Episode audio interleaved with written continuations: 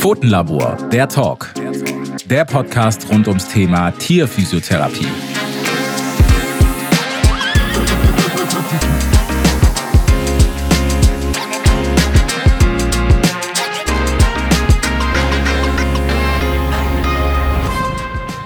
Hallo und herzlich willkommen zu einer neuen Folge von Pfotenlabor, der Talk.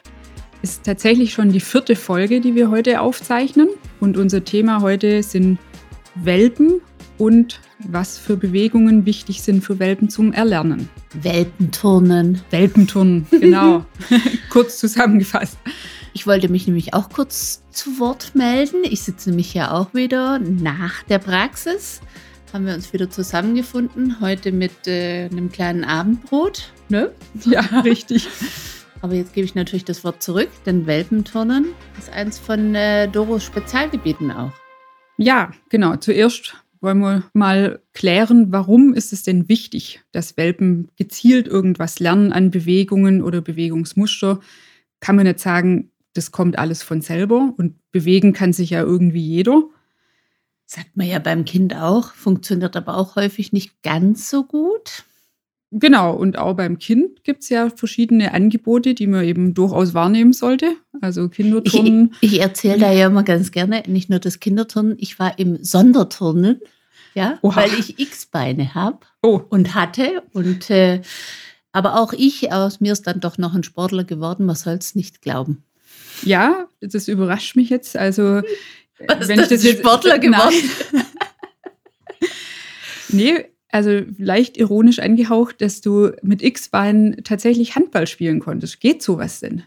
Das geht. Man soll es nicht glauben, aber ich glaube, mein Vorteil in dem Fall war auch die äh, Linkshändigkeit. die sind immer sehr gesucht beim Handball. ja, und dein frühkindliches Sonderturnen hat sicher auch dazu beigetragen, gewisse Dinge zu verbessern. Das weiß ich jetzt nicht ganz genau. Ich musste mit den Füßen auch äh, irgendwie Socken aufheben und so ein Kram. Ähm, das hat jetzt nicht dazu beigetragen, dass meine Füße schöner sind, aber die sind heute vielleicht auch nicht das Thema. Lass uns lieber über Pfoten sprechen.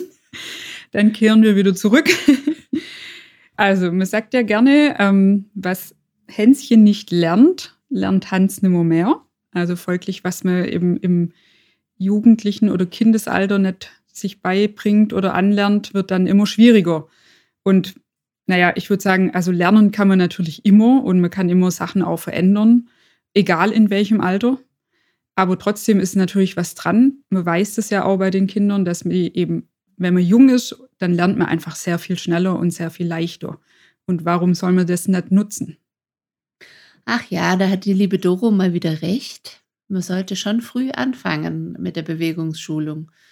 Und ich würde auch sagen, insbesondere weil unsere Junghunde und Welpen manchmal ja reduziert sind auf ihre Spielstunde, die vielleicht samstags stattfindet beim äh, Welpenkurs. Aber unter der Woche geht man spazieren, häufig am Geschirr mit der Leine dran, weil man die Hunde nicht freilaufen lassen kann und das freie Bewegen und Erleben vom Körper, finde ich, kommt inzwischen schon ein bisschen kurz. Zumindest hier in der Stadt. Ja, wollte ich gerade sagen. Das ist sicher auch ein Thema hier in der Stadt, ja, dass es da natürlich auch nicht so wahnsinnig viele Möglichkeiten gibt. Gerade einen jungen Hund, der dann eben naturgemäß noch nicht so gut folgt, von der Leine zu lassen und wirklich frei laufen zu lassen. Und dann sind die Bewegungen doch eher eingeschränkt.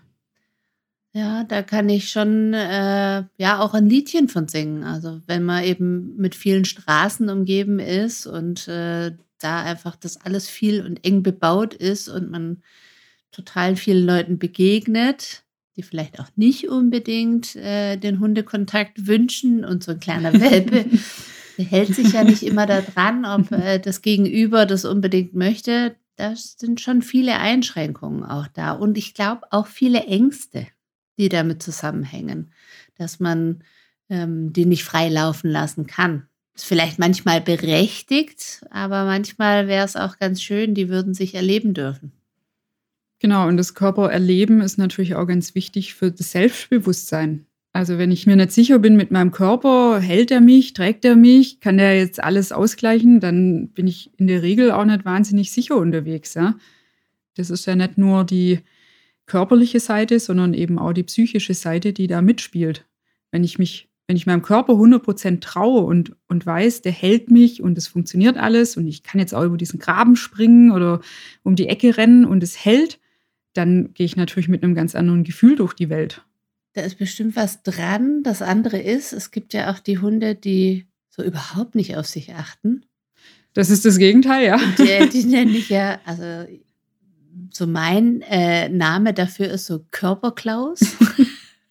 Wenn die tatsächlich ihren Körper nicht so spüren, ich finde aber auch gar nicht so schlimm finden. Ja, also die rennen halt da, da drüber und ähm, versuchen das auch so ein bisschen zu vertuschen. Also es gibt die, die sau unsicher sind und die, die draufgängerisch sind und einfach über alles drüber hinwegrennen, sodass, es nicht, ja, sodass es nicht auffällt, ähm, dass man das vielleicht nicht ganz so gut im Griff hat. Ja, richtig, die gibt es auch. Und ich würde sagen, beides ist irgendwie langfristig gesehen ungesund. Ja? Weil wenn man immer sehr angespannt ist, weil man dem Körper nicht traut, oder eben das, was du meintest, dann steigt natürlich das Verletzungsrisiko. Mhm. Das geht schon eine Weile gut, es funktioniert, aber irgendwann hört es dann auf. Dann passiert irgendwas. Ja, und inzwischen haben wir auch deutlich früher die Hunde hier. Weil eventuell, gut, wir sind jetzt kurz nach Corona, wir hatten doch die ein oder anderen Corona-Hunde, die eingezogen sind währenddessen und man auch vielleicht den Hund nicht unbedingt angeschafft hat, weil man unbedingt den Hund wollte, sondern weil gerade Zeit dafür war und sich dann auch nicht so ganz gut damit beschäftigt hat. Und am Anfang war viel Zeit und dann auf einmal wieder keine Zeit mehr. Ja, das ist schon auch traurig, wenn man sieht, wie voll die Tierheime im Moment sind und dass eigentlich genau die Entwicklung eintrat, die befürchtet wurde. Ja, während Corona wollte man sich bewegen und rausgehen, ist jetzt aber auch wieder deutlich eingeschlafen. man trifft auch wenige Leute draußen, finde ich. Ja, das stimmt. Gut, aber kommen wir wieder zurück. Heute sind die äh, kleinen Seitenstraßen deutlich mehr. Hm? Ja, genau. Also die Frage ist jetzt natürlich, wie kann man das erreichen, dass der Hund sich nachher gut bewegen kann? Unser kleiner Welpe, der da durch die Gegend tapst, wie kann man den am besten fördern? Und da ist schon klar, das muss natürlich eine gezielte Bewegung sein. Ich kann nicht einfach sagen, okay, ich werfe ihm jetzt hier mal den Ball oder ein Stöckchen. Das ist keine kontrollierte Bewegung und das ist auch nichts, was ihn nachher stärkt, was die Muskulatur stärkt oder seine Haltung verbessert oder eventuelle Fehlhaltungen gar nicht erst aufkommen lässt. Dafür braucht man einfach ein kontrolliertes und meistens auch angeleitetes Training.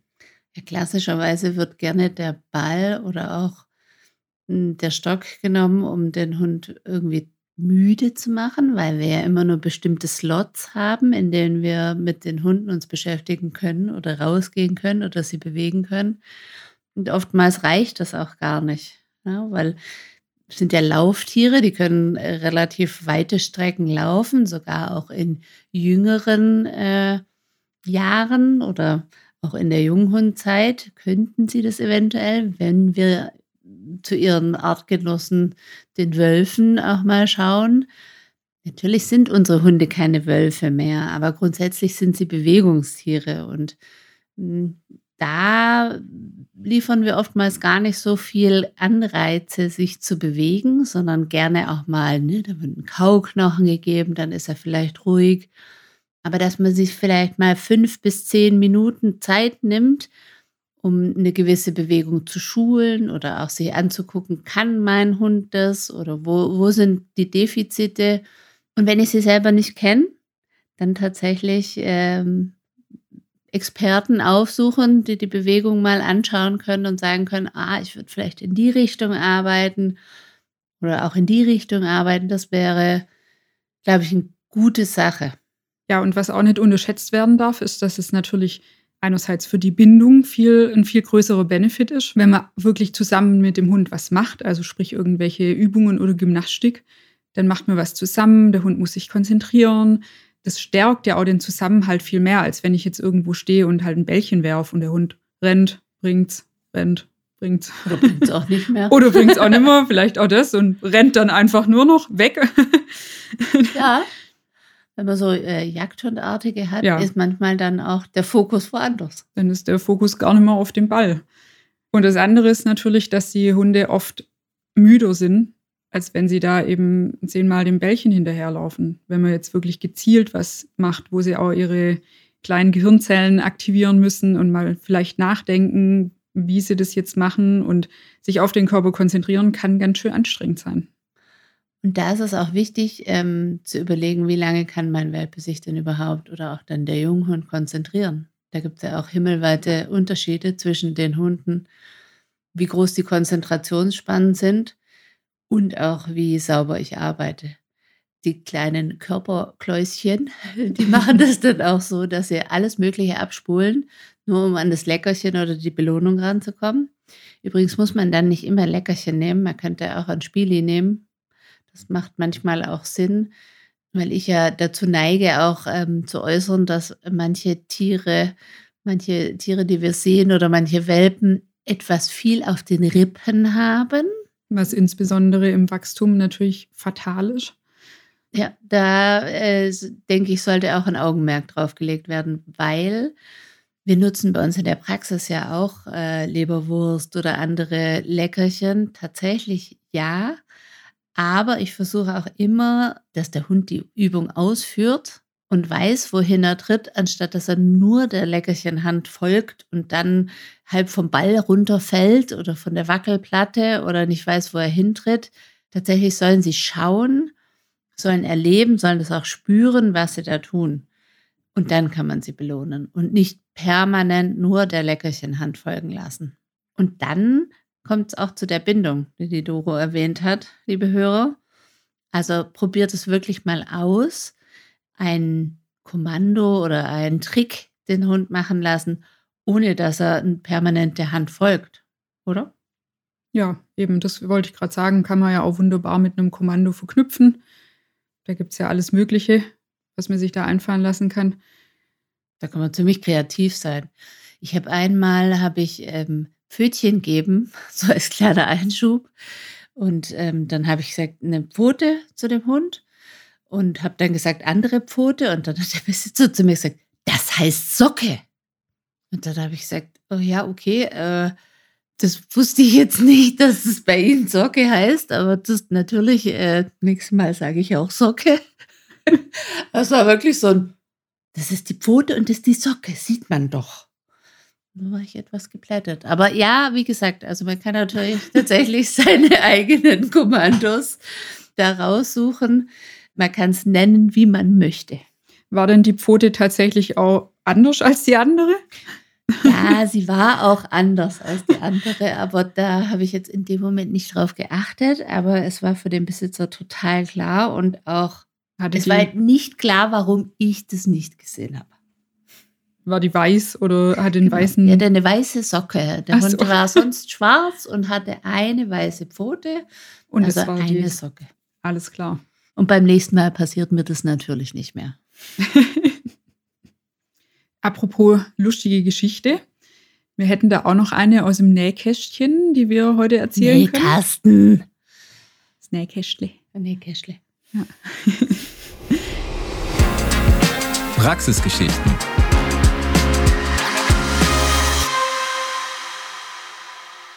Kannst du dich noch dran erinnern?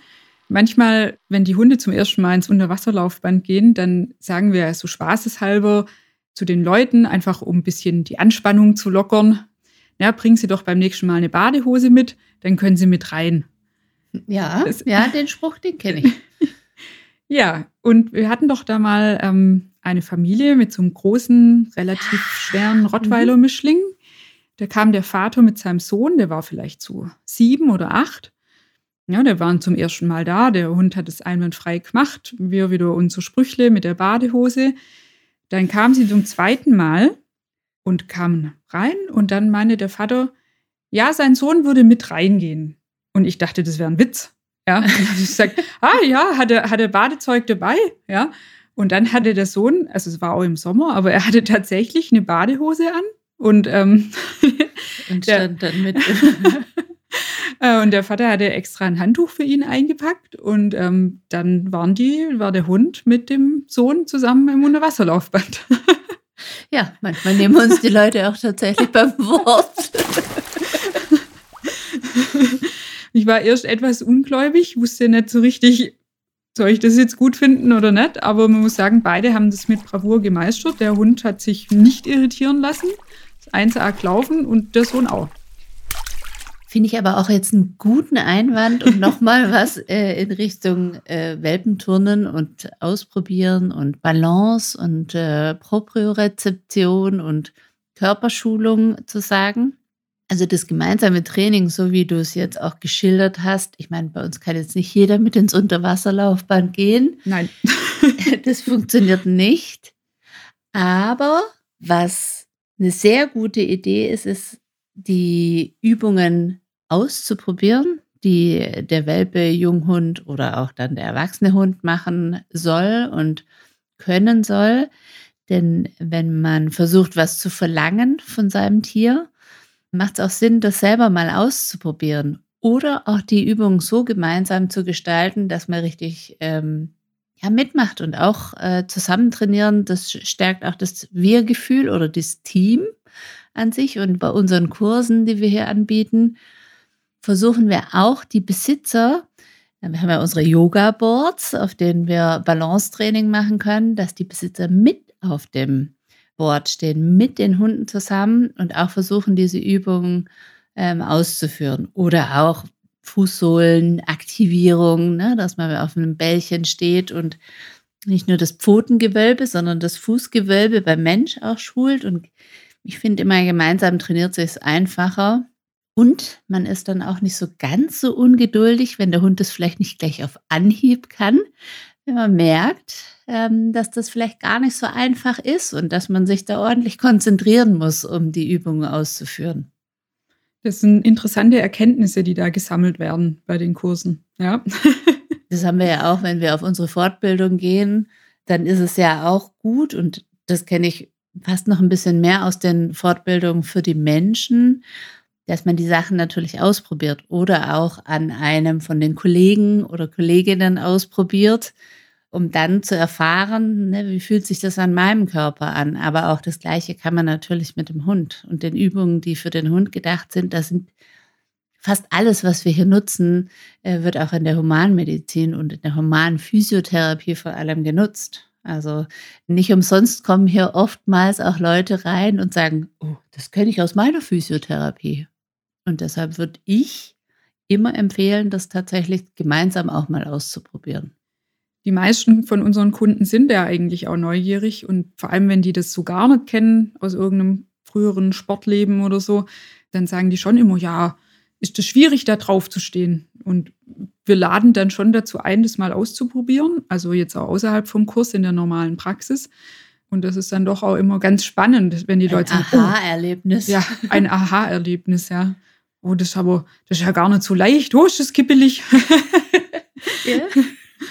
Ja, und so verändert sich dann natürlich auch die Sichtweise auf den Hund, ja, wenn der da drauf steht und es dann macht und meistert, dann weiß man auch, was der jetzt genau geleistet hat. Und apropos meistern, das, was du vorhin gesagt hast mit dem Selbstbewusstsein, wir hatten ja schon den ein oder anderen Hund, der auch gewisse Lahmheiten gezeigt hat, auch bevor er ein Jahr alt wurde. Kommt mir ein so ein ähm, Golden Retriever in den Kopf, der auf Oberflächen, auf glatten Oberflächen total Panik hatte. Und einer der häufigsten Sprüche, ja, im Zusammenhang mit dem Unterwasserlaufband ist, mein Hund mag kein Wasser, das kennen wir ja. Aber auch mit unserem Ballparcours. Also nur so zur Erklärung, wir haben unser Ballparcours, der Erdnussballparcours, das sind vier verschiedene große Erdnussbälle. Also das sind diese Sitzbälle, die man vielleicht äh, so vom Homeoffice inzwischen kennt die äh, so aufgepumpt werden, die aus Gummi sind und da ist so eine Kuhle zwischendrin. Da kann man drauf liegen, in die Mitte liegen und fällt nicht runter an der Seite. Und da haben wir vier Stück in einer Reihenfolge da liegen und da dürfen die Hunde draufsteigen und müssen da unterschiedliche Übungen durchführen. Und diese Übungen das ist schon auch ein bisschen herausfordernd dann. Und ähm, wenn man die Besitzer dann auch mal bittet, äh, selbst das Draufsitzen auf so einem Ball ist schon manchmal ähm, eine Herausforderung. Und wenn die Hunde das dann meistern und nicht mehr wie flatt, äh, platt wie eine Flunder da oben drauf liegen und, und sich nicht auf vier Beinen halten können und anfangen zu zittern, so ein bisschen wie auf der Slackline, wenn man äh, quasi seine Muskulatur nicht im Griff hat und die auf einmal beim nächsten Mal oder nach dem dritten, vierten Mal reinkommen und sagen, zack, oben stehen und sagen, und was soll ich heute machen? Dann sieht man sowohl beim Besitzer als auch beim Hund ein Grinsen im Gesicht, ja, übertragen gesehen. Ähm, und das sind für mich Momente, wo ich sage, okay, jetzt haben wir beide eingefangen. Nicht nur der Hund, der sich freut, dass er seinen Körper besser im Griff hat, sondern der Besitzer auch, weil er sieht. Der stolz wie Bolle. Stolz wie Bolle auf seinen Hund. Und vor allem auch bei den Junghunden. Und dann kommen sie häufig auch mit unterschiedlichen Oberflächen besser zurecht und kriegen ihren Körper besser geregelt. Ja, und so Sachen werden dann ja auch oft erzählt, was einem vielleicht früher gar nicht auffällt, aber wenn man dann so ein Training macht und die Leute sagen dann, ja, das ist ganz komisch, plötzlich, wenn der mit anderen spielt, der ist viel ausdauernder, der kann das viel länger. Wenn er um die Kurven rennt in einem Affenzahn, dann rutschen ihm die Hinterbeine nicht mehr weg, sondern er ist stabiler.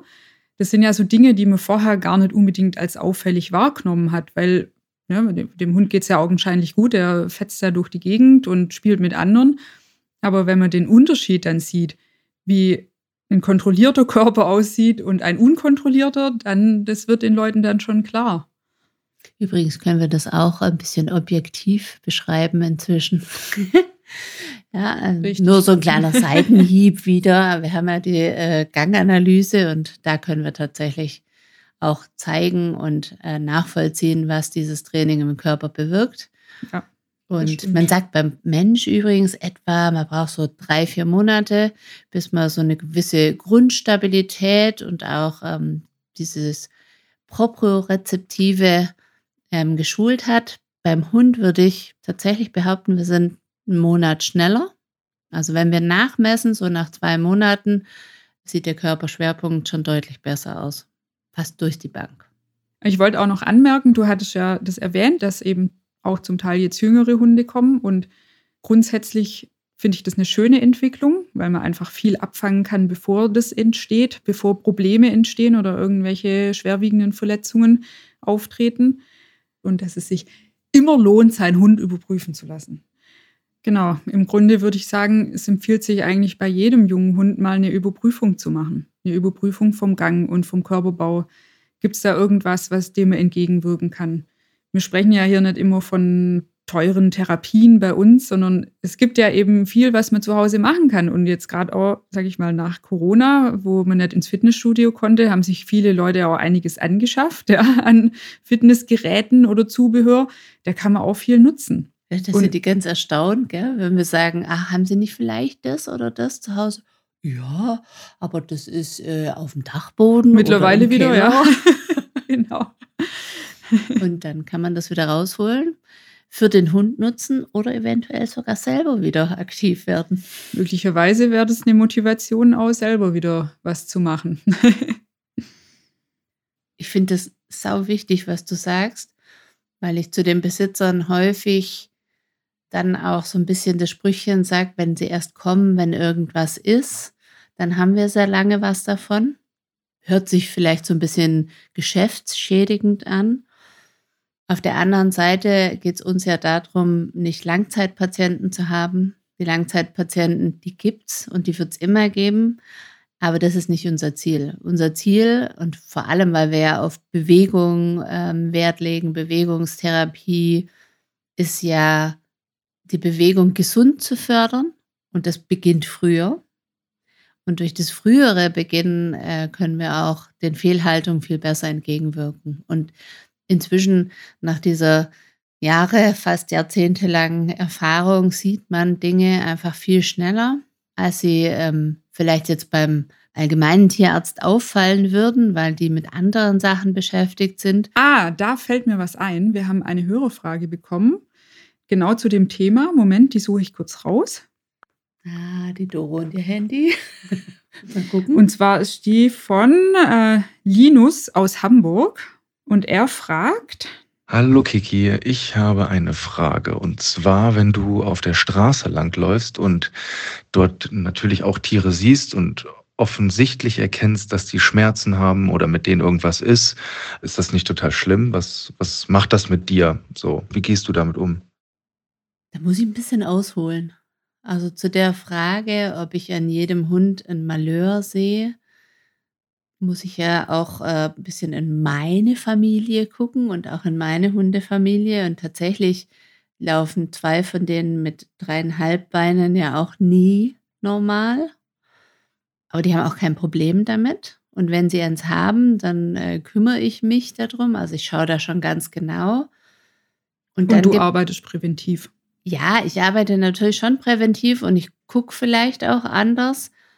Aber da bin ich entspannter, weil ich es viel schlimmer finde, diese Panik zu machen, dass der Hund dies oder jenes oder das hat, weil ich gemerkt habe, dass anders sein gleichgesetzt wird mit schlecht und, und negativ und ähm, das ist alles äh, furchtbar und ich habe eine Arthrose oder mein Hund hat eine Arthrose und, und die Leute sind total traurig dann und das Erste, was gemacht wird, ist nichts.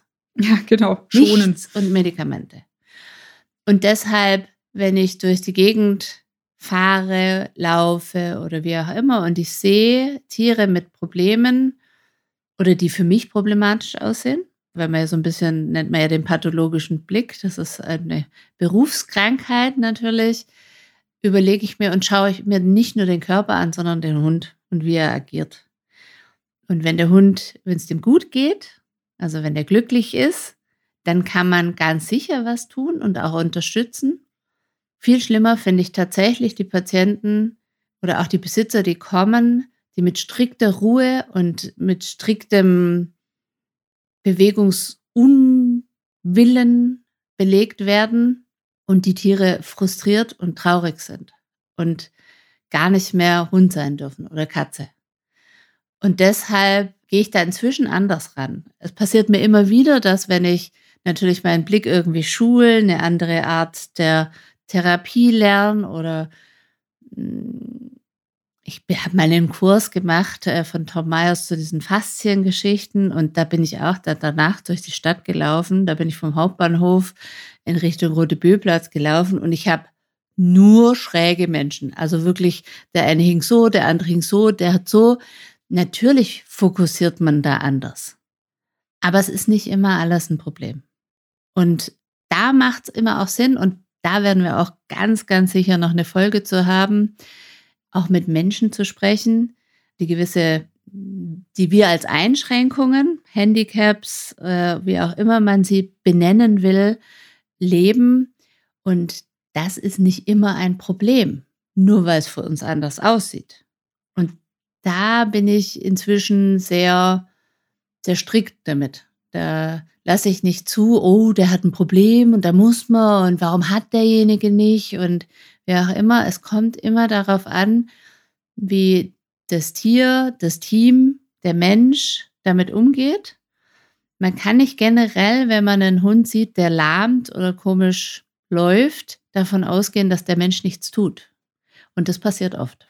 Und das ist das, was wir unseren Besitzern ja auch mitgeben, dass sie sich ein dickes Fell anlegen müssen, wenn sie ein Tier haben, was entweder eine Art von Handicap hat oder äh, eine gewisse Form von, von Arthrose und Einschränkung, Bewegungseinschränkung entwickelt hat, dass man aktiv dann auch den, den anderen, die meinen zu wissen, wie man es noch besser machen könnte, auch dann begegnen können und sagen können, ja, ich mache das und das, ich äh, lass mich da anleiten, ich bin da professionell unterstützt. Das ist eine, eine Besitzerschulung auch. Und es ist auch eine Schulung für den Therapeuten. Es ist nicht immer alles ein Problem. Weißt, mein Problem sind immer weniger die Hunde, die so offensichtlich irgendwas haben, jetzt wie der Jack oder der Walter oder so, ja, sondern ich finde viel schwieriger, dass die Leute sehr gut sind im Urteilen und ähm, sehr schnell urteilen und es sehr oft vorkommt, dass eben gerade so Hunde wie jetzt der Walter, der hat ja drei gesunde Beine und eins ist ein bisschen kürzer und auch ein bisschen lediert, würde man sagen. Also der Walter hat eine schlecht verheilte Fraktur im Oberschenkel, nur dass ich es mal kurz erkläre, warum der dreieinhalb Beinchen hat. Und äh, diese schlecht verheilte Fraktur, das bedeutet, dass der Oberschenkel falsch zusammengewachsen ist und das Beinchen deshalb fünf Zentimeter kürzer ist als das andere Hinterbein. Erst beim Rennen und oftmals auch beim Traben ganz gut nutzt im Schritt oder wenn er steht, sieht man es natürlich offensichtlich. Das war nur mein kleiner Einschub zum Walter. genau. Und du hast es ja auch schon öfters erlebt, dass er dann bemitleidet wird auf dem Spaziergang, dass jemand sagt, oh je, der Arme, der hat ein kurzes Beinchen oder der hat eine Verletzung. Und selber haben sie vielleicht so einen, ja, schon übergewichtigen Hund, so einen schwappligen Pfannkuchen an der Leine, sag ich mal, mit, mit null Körperspannung, der sich echt schlecht bewegen kann. Und die sehen das gar nicht, dass der Waldo hundertmal fitter ist als ihr eigener Hund. Und dass der eigentlich derjenige ist, der ein Problem hat. Und das wird dann so manchmal auch ein bisschen schön geredet. Ja, der rennt halt nicht so gern und das ist ein gemütlicher. Und Vielleicht würde er aber gern rennen, aber in seiner Verfassung kann er es einfach nicht. Wohingegen der Walter sehr gut rennen kann. Ja, das kann ich sehr gut nachvollziehen, die Gedanken. Und ähm, früh morgens darf man mich auch dort nicht treffen. da kann ich nicht so gut damit umgehen, weil ich das auch nicht verstehen kann. Und ich finde, diese Einschränkungen, die wir, ich sage immer wir als, sagen wir mal, gesunde mit vier Gliedmaßen und die meinen, alles zu können, können gar nicht nachvollziehen, dass ein Körper, der vielleicht ein bisschen anders aussieht, tatsächlich das Gleiche leisten kann oder Ähnliches leisten kann. Aber diese Gewichtsgeschichte ist, spielt eine riesengroße Rolle und da gebe ich dir sehr recht. Das wird nicht als körperliche Einschränkung gesehen oder als ähm, Hindernis für die Bewegungslust, sondern so wie du sagst, da nimmt man eine Ausrede und sagt, ne, der ist halt gemütlich, ja, der ist eher so ein ruhigerer oder eine ruhigere. Und man sieht den Hunden manchmal auch an, die würden total gerne, aber es ist auch super frustrierend, wenn man halt immer der Letzte ist. Das ist so wie im Schulsport als Letzter ausgewählt werden für die Mannschaften. Und äh, so geht es vielleicht den Hunden ja dann auch, ja. Also die wollen Sicher. da mitrennen und kommen nicht hinterher. Ja, irgendwann gibt man dann auf, ja. Und dann bleibt man halt an der Leine und geht vielleicht ein bisschen spazieren stehen. Ja. Ja, und das finde ich einfach, das ist was, wenn ich so unterwegs bin, was mir dann auffällt, wo ich denke, hm, der sollte aber mal trinken zur Therapie. Und gar nicht so die Hunde, die jetzt eine offensichtliche Einschränkung haben, die irgendwie, wo ein Bein fehlt oder eins krumm ist oder so. Also klar, da, die sollten natürlich auch was tun, dass das eben gut bleibt und in der Balance ist. Aber ja, aber die, die ja, tun auch meistens was. aber es wird ja auch meistens impliziert, dass wenn ich ein bisschen anderen Körper habe, dass die Auswirkungen im Alter viel doller wären. Ja. Das können wir leider nicht bestätigen. Also zumindest bisher nicht, ähm, sondern das hat tatsächlich was damit zu tun, wie gut und wie kontrolliert man auch bewegt und trainiert, als jetzt tatsächlich zu sagen, man hat einen Körper, der vielleicht eine Besonderheit hat und deshalb kriegt man viel mehr Arthrose. Das mhm. würde ich nicht unterschreiben. Mitnichten. Also das ist genau das gleiche wie beim Mensch. Also Leute, die sich sehr wenig bewegen, kriegen genauso oder eher sogar mehr Arthrose und Probleme im Alter als jetzt jemand, der immer Sport gemacht hat, wo der Körper auch diese ganzen Bewegungsmuster kennt. Da schließt sich ja jetzt wieder der Kreis zu unserem Welpenturn. das ist eben nicht nur, dass man irgendwas behandelt oder irgendwas ausmerzt, was da ist, sondern ich sage immer so, wenn die Leute mit jungen Hunden kommen, das ist einfach auch eine Investition in die Zukunft, also in die Gesundheit des Hundes. Ja, ich glaube, das wird auch unterschätzt, dass das, was man an, an Bewegungsmöglichkeiten oder den Bewegungsrahmen hat und auch die Muskulatur, und das ist jetzt natürlich relativ gut erforscht äh, beim Mensch, dass auch ein Krafttraining, auch wirklich ein Training, was einen vielleicht auch manchmal ein bisschen an die Grenzen bringt, im Sinne von, also ich sage jetzt nicht über die Grenzen hinausgehen, aber wirklich auch ein forderndes Training auch dazu führt, dass ich in der Regeneration nach Verletzungen mir auch einfacher tue. Oder eben auch im Alter. Sicher. Dass ich weiß, wie ich meinen Körper dann besser einsetzen kann und auch wieder funktioneller bekomme und nicht Angst davor habe oder als Besitzer Angst davor habe, dass ich durch eine Bewegung ähm, was Negatives verursachen kann.